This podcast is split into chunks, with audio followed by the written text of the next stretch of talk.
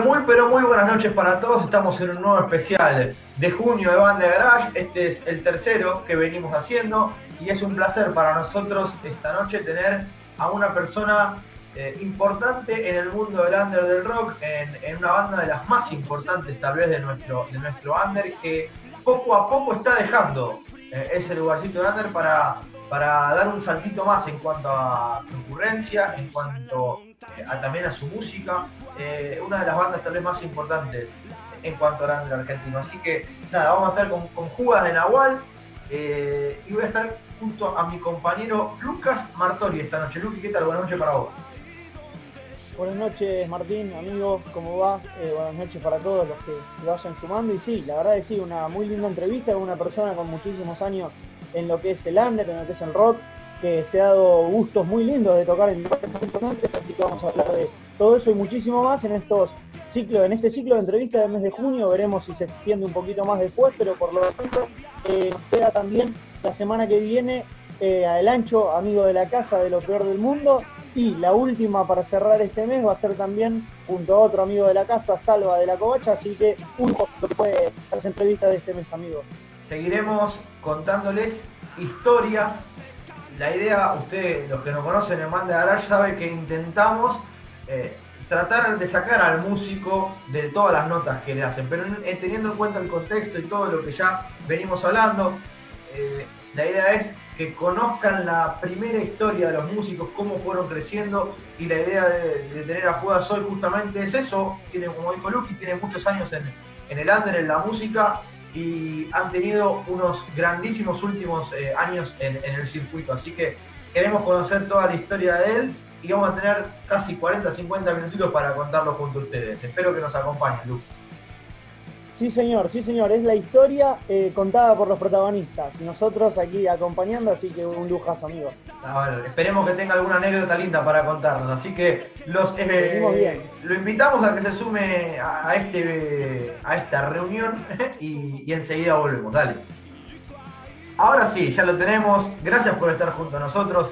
Eh, a Judas de Nahual. Habíamos hecho una presentación bastante eh, linda en cuanto a, lo que vos nos podés contar eh, en la historia de la música. Eh, la verdad, como parte de Nahual, como tu pasado también antes de Nahual. y queremos conocerte para tal vez en profundidad tu historia en el rock, así que gracias por estar junto a nosotros, es un placer. Al contrario, mucho, mucho gusto y muchas gracias por el espacio y bueno, por haber convocado. Así que muy agradecido antes obviamente de, entrar en esa historia, sí contarnos o que nos cuentes cómo, cómo los agarró este parate, cómo, porque habían arrancado el año también bastante movido y, bueno, los cortó, los frenó al medio. Contanos un poquito cómo están hoy, cómo los agarró el parate. Y mirá, veníamos, como decís, veníamos de, tocar en, el NOA, en Tucumán, eh, en Tilcara estuvimos también, así que eh, empezó bien el año y de repente, bueno, pasó, pasó todo esto, así que tuvimos que frenar, veníamos grabando, eh, también tuvimos que cortar un poco con, todo eso y, bueno, eh, tratar de adaptarnos a estos nuevos tiempos que, ya hace bastante que estamos con, todo esto encima, pero eh, nunca, nunca fuimos de, ser tecnológicos y, mucho menos con todo esto, pero sirvió muchísimo, digamos, lo bueno que podemos rescatar de, estas cosas es que sirvió para, para ayornarnos y para ponernos eh, en conocimiento de quizás de otras tecnologías que no, manejábamos. Así que vino bien por ese lado, ¿no? Obviamente. ¿Y, cómo, ¿Y cómo te imaginas la vuelta? Porque, a ver, ya lo he hecho, ya está, no sabemos bien cuándo va a ser, no tenemos idea capaz, pero ¿cómo, cómo te la imaginas? No, la vuelta yo me la imagino este, respetando muchísimo todo el nivel de seguridad y protocolo que, se está diseñando o que ya diseñaron este, la gente responsable que estuvo a cargo de, iniciar toda esta movida para que las bandas y los músicos y un montón de otras tareas culturales que están abocadas también a, lo que era el público y a lo que era juntarse para ensayar, ya sea una obra de teatro o, mismo nosotros los músicos. Eh, pero bueno, lo veo, lo veo que si lo tomamos con responsabilidad, eh, cada uno cuidándose a sí mismo y al resto, eh, me parece que podemos avanzar eh, bastante más de lo que hasta ahora veníamos haciendo. Así que va a ser una, nueva etapa para todos, pero bueno, la idea es que todos nos cuidemos, cuidemos al, al que está al lado y nos cuidemos a nosotros y en base a eso construir. ¿Estás extrañando mucho tocar? Sí, sí. Eh, nosotros tocábamos mucho y compartíamos mucho tiempo de ensayo, entonces todo eso se extraña. Vino bien en algún momento como para, para relajar. Siempre, o sea, nosotros no paramos nunca. Desde, que inició la banda eh, no paramos. Y bueno, eh, quizás esto sirvió, por eso trato de sacar siempre lo bueno de las cosas que, pasan, ¿no? Entonces quizás esto sirvió como para, para poder eh, bajar, parar un poco la pelota y, bueno, en este ámbito y en esta situación buscar las mejores, las mejores situaciones para, poder crecer. Ahora sí, empezamos el lado histórico y, quiero que nos cuentes, que nos adentres vos en cómo te conectas con la música primero. ¿Cómo es eh, este Judas que se encuentra eh, con esta amado arte, por decirlo de cierta manera? El origen de todo. ¿Cómo? El origen de todo.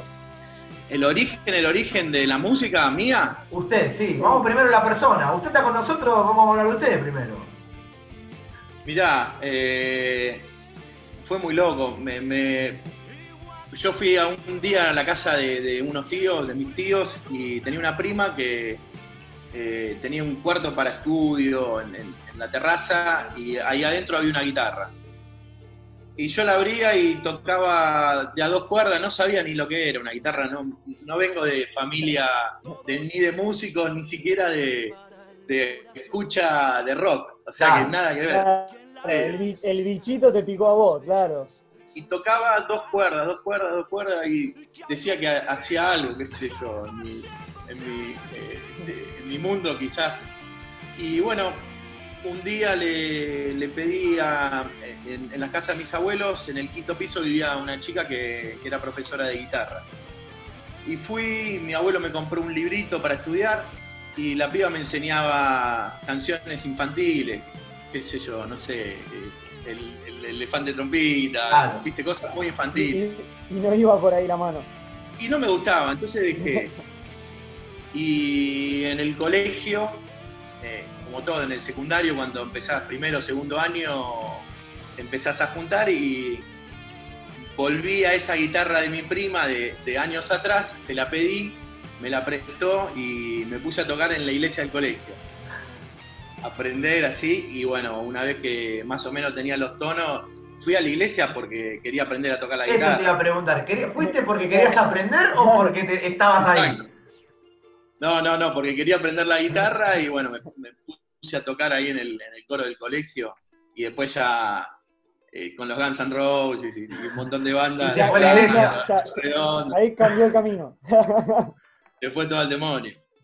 Así que bueno, por ahí arrancó un poquito la, locura esta. Y, en, lo que es, vamos a darle el marco profesional o de, o de banda. ¿Cuándo, ¿Cómo arranca tu camino? Decís, vamos a formar esto, salió, ¿tenías una banda ahí en el colegio o arrancaste después directamente eh, con otro grupo de gente?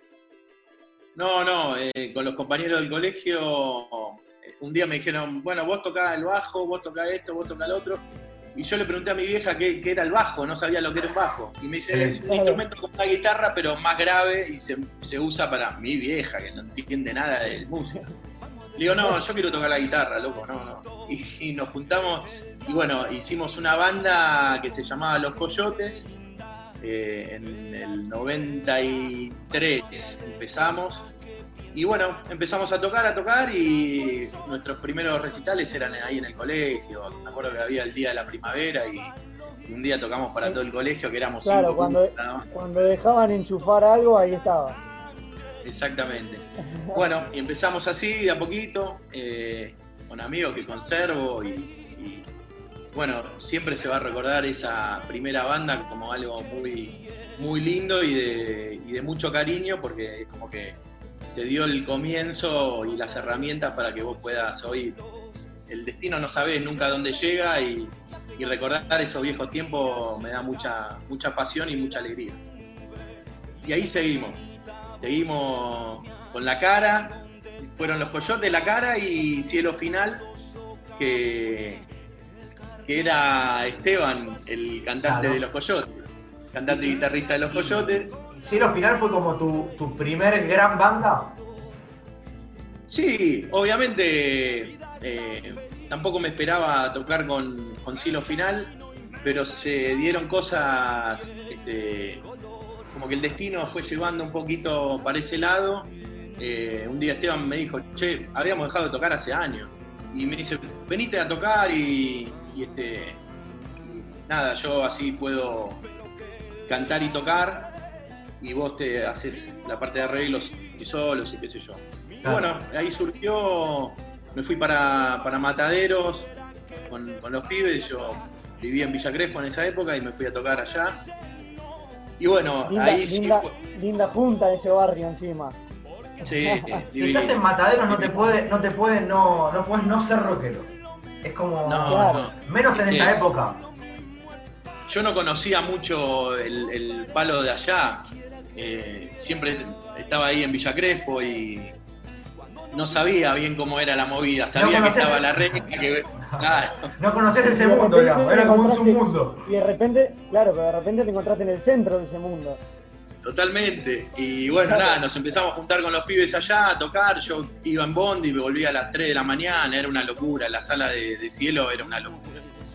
Eh, y también una época muy grata, muy linda, de, de mucho crecimiento, de aprendizaje.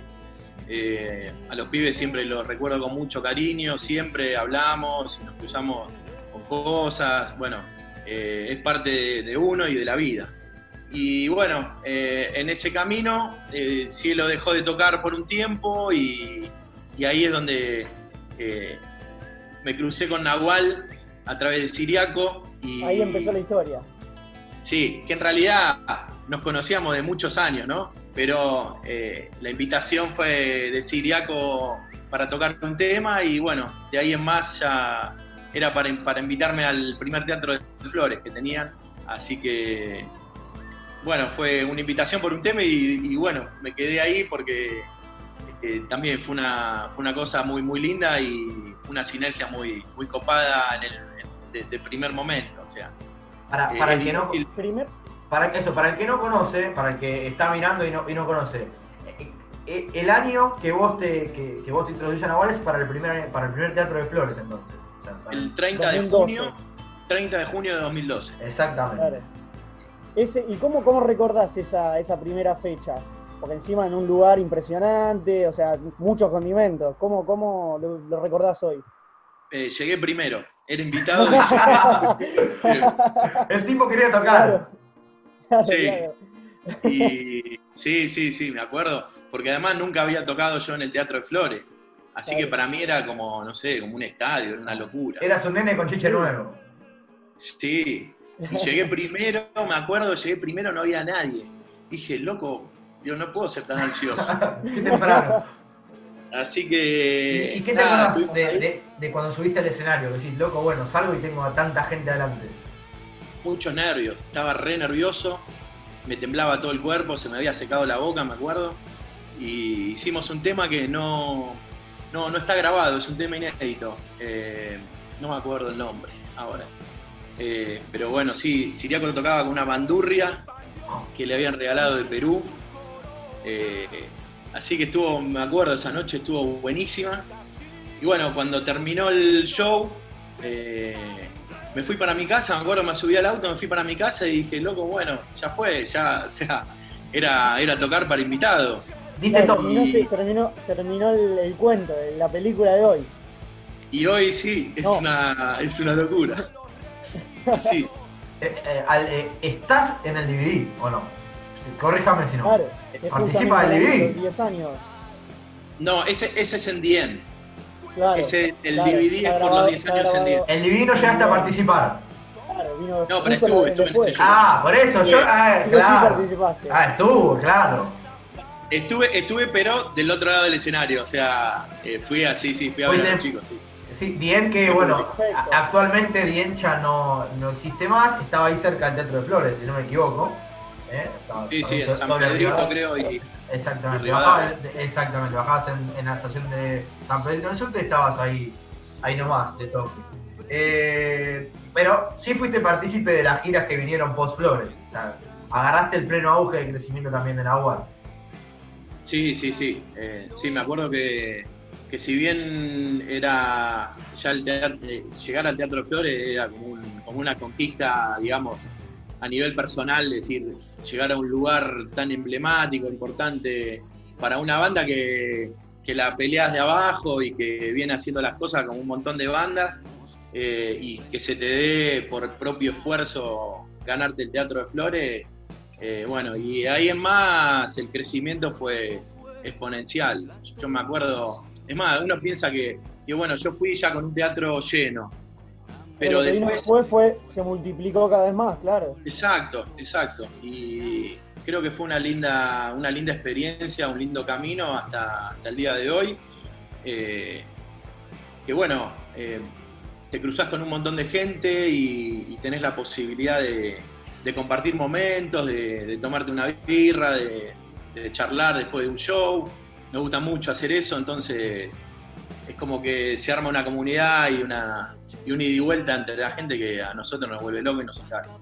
En esos primeros años, que decíamos, ¿no? De, Flores, de las giras, si tenés que elegir un recuerdo para contarme, que me digas, tal vez cuando viajamos a este lado me acuerdo de esta historia que la verdad no ¿Cuál, cuál tenés para, para, contarme de los primeros, de esos primeros años junto a Nahual, que tal vez también fueron tus primeros años de salir tanto para, para tocar?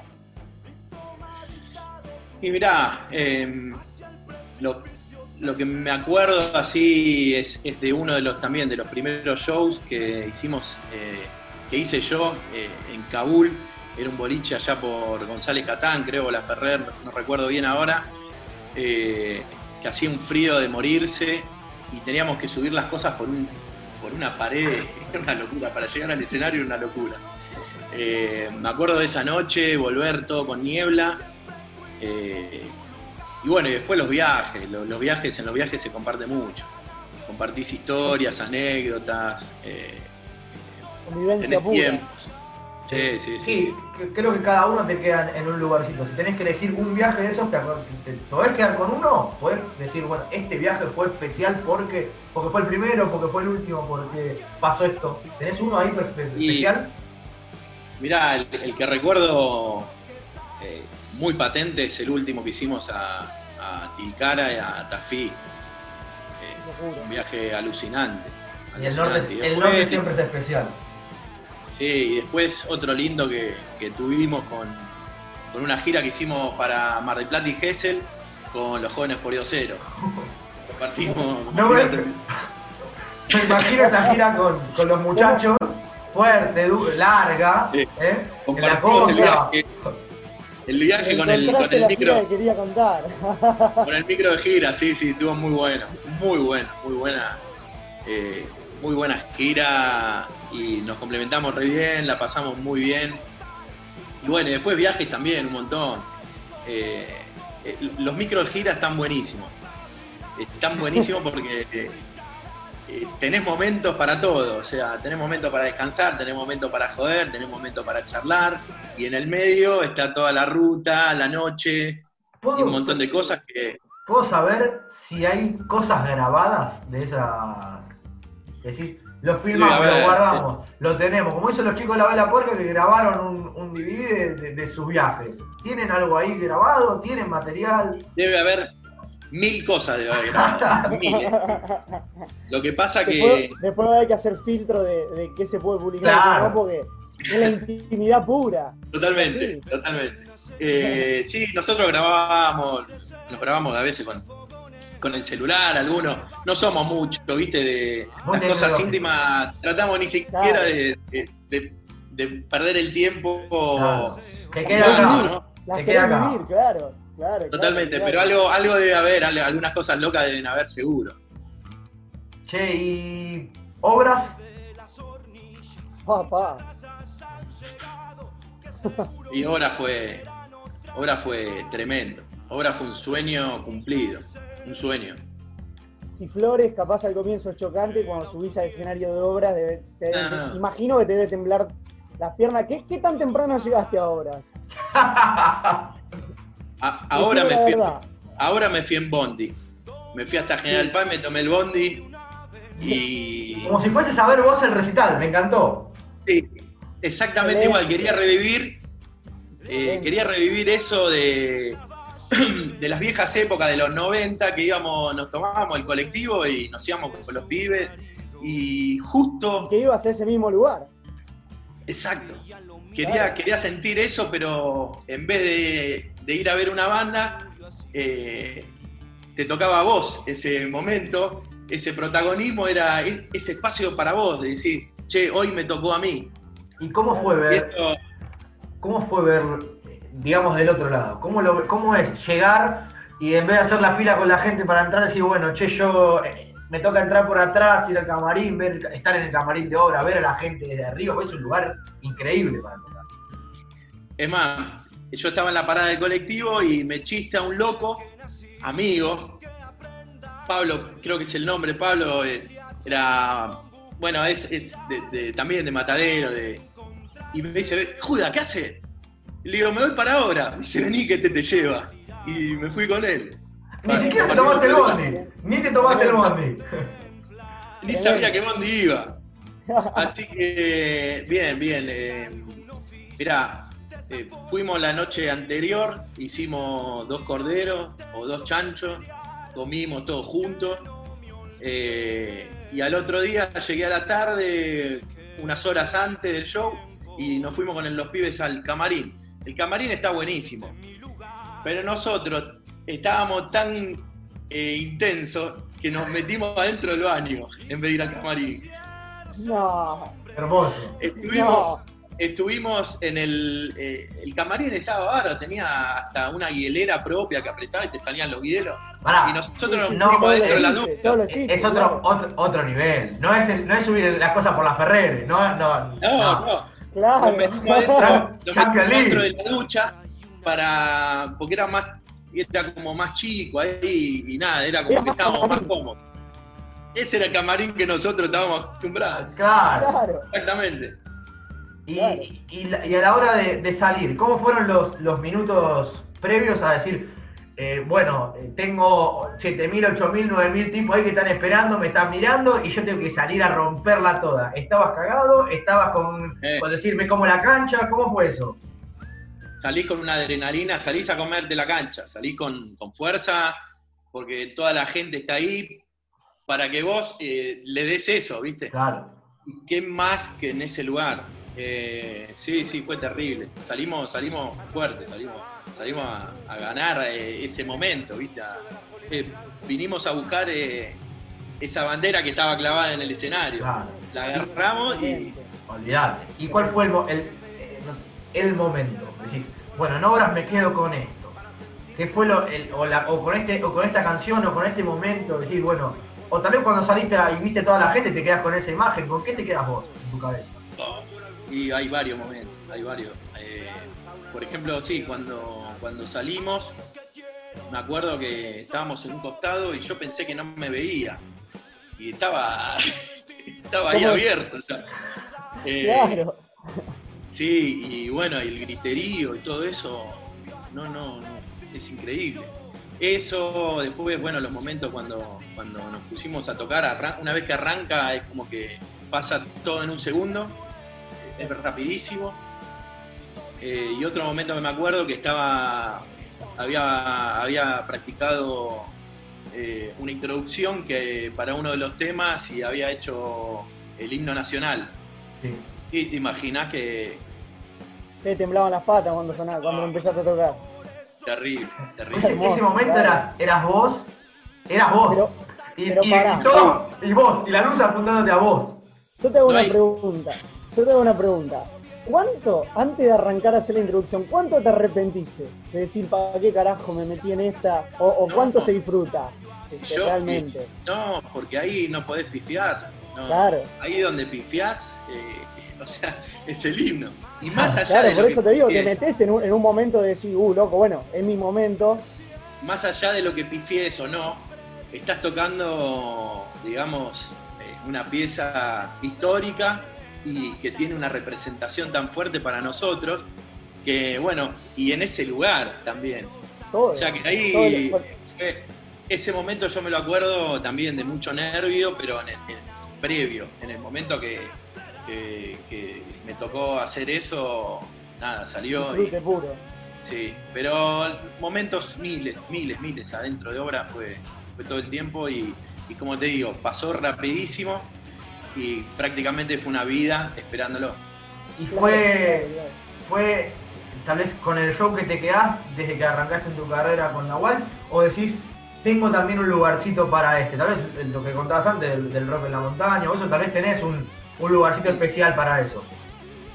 Mirá, el, show que hicimos, eh, nosotros fuimos de esta gira al norte, eh, tocamos en Tilcara con los jóvenes, después tocamos en Tafí del Valle, en Rock de la Montaña, eh, bueno, con lo peor, las pelotas. Eh, el, Festival de Lunáticos. El festival que también fue increíble. Pero el momento que yo me guardo de esa gira fue el día siguiente.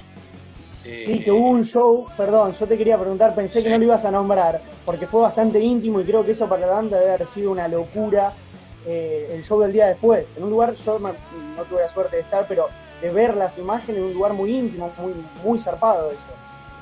Mirá, si no llovía, creo que todavía estamos tocando allá. Claro, claro, claro, claro.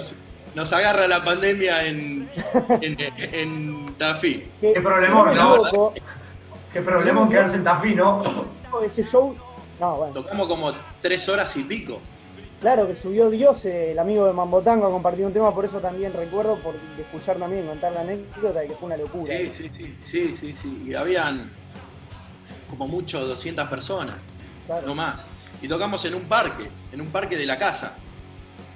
Montaron ahí el escenario y salió. Los equipos al piso, batería al piso, y le dimos a morir. Y nos sacó la lluvia. Me gusta, me gusta que en la charla nombramos, bueno, decimos flores, dijimos obra y dijimos un show en el medio de Tafí del Valle para 200 personas, que lo disfrutás con el cielo estrellado, nublado, pero al aire libre, en el patio de una casa, eh, que es, eh, nada, es, todo el contexto más que tal vez el show que, dieron. Sí, sí, totalmente. Eh, la gente creo que lo redisfrutó. Y nosotros, ya te digo, yo al otro día tenía que ir a laburar temprano y y estabas. No, no, no. Era una locura. ¿Cómo desconectás? ¿Cómo, ¿Cómo desconectás? no, y es natural ya, porque eh, yo a mi laburo lo respeto y, cuando hay que laburar, se labura 100%. Y lo mismo que para la banda, o sea, eh, la responsabilidad eh, va en uno a hacer las cosas de la mejor manera. Y yo lo tomo así, mi trabajo es lo que me permite también disfrutar de, la música. Siempre fue, fue igual. Yo, yo quiero hacer una cosita, Martín, si me da permiso, porque sale de la música, porque sale un poquito de la música, pero a mí me, me comentaron que hablamos del rock en la montaña y de todo lo que significa, que quien nos acompaña tiene igual un amor medio particular con el tema de la montaña, que no sé si tiene ganas de contarnos cómo es todo eso, pero me parece que es bastante interesante. Sí, me vuelven loco, la montaña me vuelven loco. Locura. Eh, Mirá, es algo que es, muy difícil, es como la música, es muy difícil de explicar qué sentimiento te produce eh, a nivel personal o describírselo a alguien. Che, ¿por qué vas a la montaña? Que es un lugar donde te, siempre, la mayoría de las veces, pasás necesidad de tener frío, no comes bien, eh, te duele todo el cuerpo, haces esfuerzo físico. Pero hay algo ahí adentro que, que es mágico y que no. Es muy difícil de expresarlo este, lo, que, lo que sentís ahí arriba. El camino, no, no solo llegar, ¿viste? El camino, las aventuras, las anécdotas, los momentos, eh, la dificultad como, de. Como aires de libertad, ¿no? Cuando llegás ahí decís, respirás profundo, tal vez hay silencio y, ves todo el panorama y, decís, estoy. Y Yo no hay día que viste para llegar no hay día que no piense en las montañas, no hay día, no hay un día. De hecho, eh, me ayudó esto, lo de, lo de este momento, eh, tengo una bicicleta de spinning para, para entrenar y dije, qué mejor momento que, que, voy a estar encerrado en mi casa y entreno prácticamente todos los días. Ah, físicamente llega bárbaro para el reinicio. Y con la cabeza puesta en la próxima. Claro.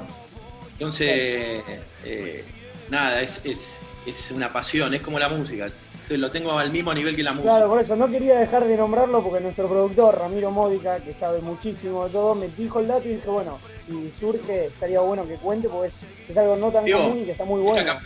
son camperas de, montaña y me he visto así, yo salgo con las camperas, me, vuelvo loco porque eh, lo disfrutás, el olor a la, tela, todo te lleva, te lleva a eso. Un montañés nato. Bueno, a mí me tocó este año vacacioné en el sur y metimos senderos de montaña por, por todos lados y la verdad que si, no lo hiciste es recomendable para, para y no hace falta no hace claro no hace falta este, ser eh, un, escalador o hacer alta montaña.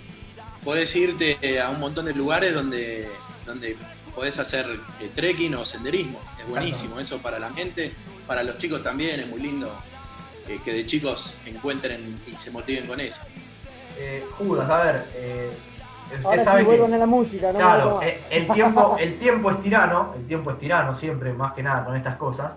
Pero no quiero dejar de preguntarte si, primero, cumpliste ya tus sueños como músico, tal vez, o si te falta decir, bueno, me gustaría tocar en un estadio, o como hizo la Renga en San Luis, alrededor de todas las montañas, en, en un valle, no sé. ¿Qué, te falta? ¿Qué te falta? Te está pinchando, te está pinchando. ¿Qué te falta? Mira, eh, mi, sueño, mi sueño es algún día poder tocar en la Patagonia. En la Patagonia. Es, hermoso, igual la Patagonia es Argentina. Ni hablar. Es hermosa. Ni hablar. Ahí, ahí es donde se me mezclan las dos cosas. ¿Cambiás Patagonia por, no sé, por la cancha de River? Decís, bueno, tocan a jugar en el Monumental. O toca en la Patagonia para un bar en 50 personas. O eh, para, con las montañas de fondo. Yo, la verdad, o sea, me encanta, me, encantaría poder tocar en un estadio, ¿no? Obviamente, llegar a un estadio es como.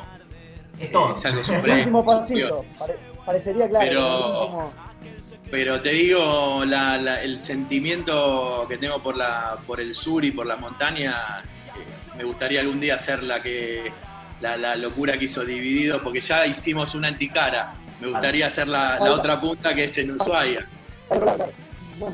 Entonces, o, para el lado de Bariloche, Chaltén, sería una locura. Poder, ese sería mi sueño eh, algún día de tocar allá. Si me imagino un video en el Chaltén, en el pueblito de 2.000 personas y, las montañas todo alrededor y el cielo estrellado a la noche, puede ser una locura. El problema es llegar con los equipos a Chaltén, pero si llegás con los equipos al Chaltén, lo podés grabar tranquilamente y creo que sería material eh, que nadie querría dejar de ver, porque es una cosa que no hizo nadie, por lo menos, en, el rock argentino. Estaría divino, estaría lindo que salga. No, sé que, hay, sé que hay una banda ya en el Chaltén, creo que se llama Siete Venas o algo por el estilo. Eh, hay, hay luthiers allá, tengo contacto con gente. Pero bueno, eh, en cualquier lugar del sur, para mí, ya cumplí el sueño del norte, eh, cumplir el sueño del sur. Y si algún día viene el estadio, ah, claro. no me quejo. ¿eh? Adentro. Pero paso a paso. No me voy a enojar. Va a llegar, va a llegar. Lucky, eh, ¿algo que te gustaría preguntarle al amigo Judas para ir cerrando la nota? No, bueno, agradecerle principalmente, porque la verdad la hemos pasado muy bien, se pasa volando lamentablemente, pero bueno, eh, si quiere contarnos de la actualidad, el show de Reinas está reprogramado junto a los amigos Azul de Prusia, eh, que es lo que, lo que los agarró en el medio y no lo pudieron realizar. No sé si tienen pensado también ya con qué se reactivará todo, si nos quiere comentar algo de eso. Mirá, estamos, estamos, sí, con el show ese apenas eh, haya alguna chance o alguna modificación que nos permita hacerlo, desde ya está eso pendiente y, se va a cumplir eh, en la manera que nos permitan este, hacerlo. Y por otro lado, eh, tenemos un material que, próximamente no nos falta mucho, o sea, en muy, muy, muy breve vamos a sacarlo, que es, eh, que es un tema que va a ser parte del próximo disco. Como adelanto, era, eh, nos agarró en este momento, pudimos lograr este, terminar la mezcla y la masterización así que calculo que muy, muy poco ya vamos a tenerlo entre nosotros. Y el disco entonces es 2021, ya. no llega para este año. Vamos a ver, sí, vamos a ver. Estamos haciendo los temas, estamos pasando los materiales y, y elaborándolos de acuerdo a estos, a estos protocolos que, todavía no, nos permiten eh, ingresar a un estudio, pero sí eh, lo, estamos, lo estamos diseñando y creando con los chicos. Judas, querido, muchas gracias por, por el rato. Ojalá cuando termine todo esto podamos charlar más extenso en, en el programa o en, cualquier otro lado que se nos dé la, situación. Ojalá podamos ver a Nahual arriba del escenario, podamos charlar, podamos compartir demás cosas. Así que de parte mía, de Band de Garage, de Rami, que bueno, está eh, hoy quedó afuera de la nota, pero está siempre con nosotros. Eh, hoy quedó afuera el productor. Hoy quedó el productor. Sí, sí él, me contactó, así que nada, muy agradecido nosotros eh, por las cosas que hacen, por la difusión, por, por, por seguir con esto que, que para nosotros es tan importante como difundir y, mostrar lo que cada banda está haciendo, la actualidad, cómo estamos en estos momentos. Y el deseo de, que todos estemos bien, de que podamos salir lo antes posible, que el país se reactive y que, que salgamos de la mejor manera de esta situación que vemos que en otros lugares ya está pasando, así que esa es la esperanza y que bueno, para todos los músicos y, y, todas las bandas que sea muy próspero este año y que podamos juntarnos a brindar lo antes posible. Por favor. Muchas gracias por, por, todo, en serio, y, bueno, esperemos verlo pronto. Muchas gracias. Esto fue la nota con Judas de Nahual y de tantas otras bandas, y obviamente el cielo final. Hablamos de todo, hablamos de todo, hablamos de él. Hablamos, hablamos de él. Eso es lo importante. Gracias por, por, estar junto a nosotros y nos vemos la próxima. Abrazo grande. Gracias a ustedes, abrazo.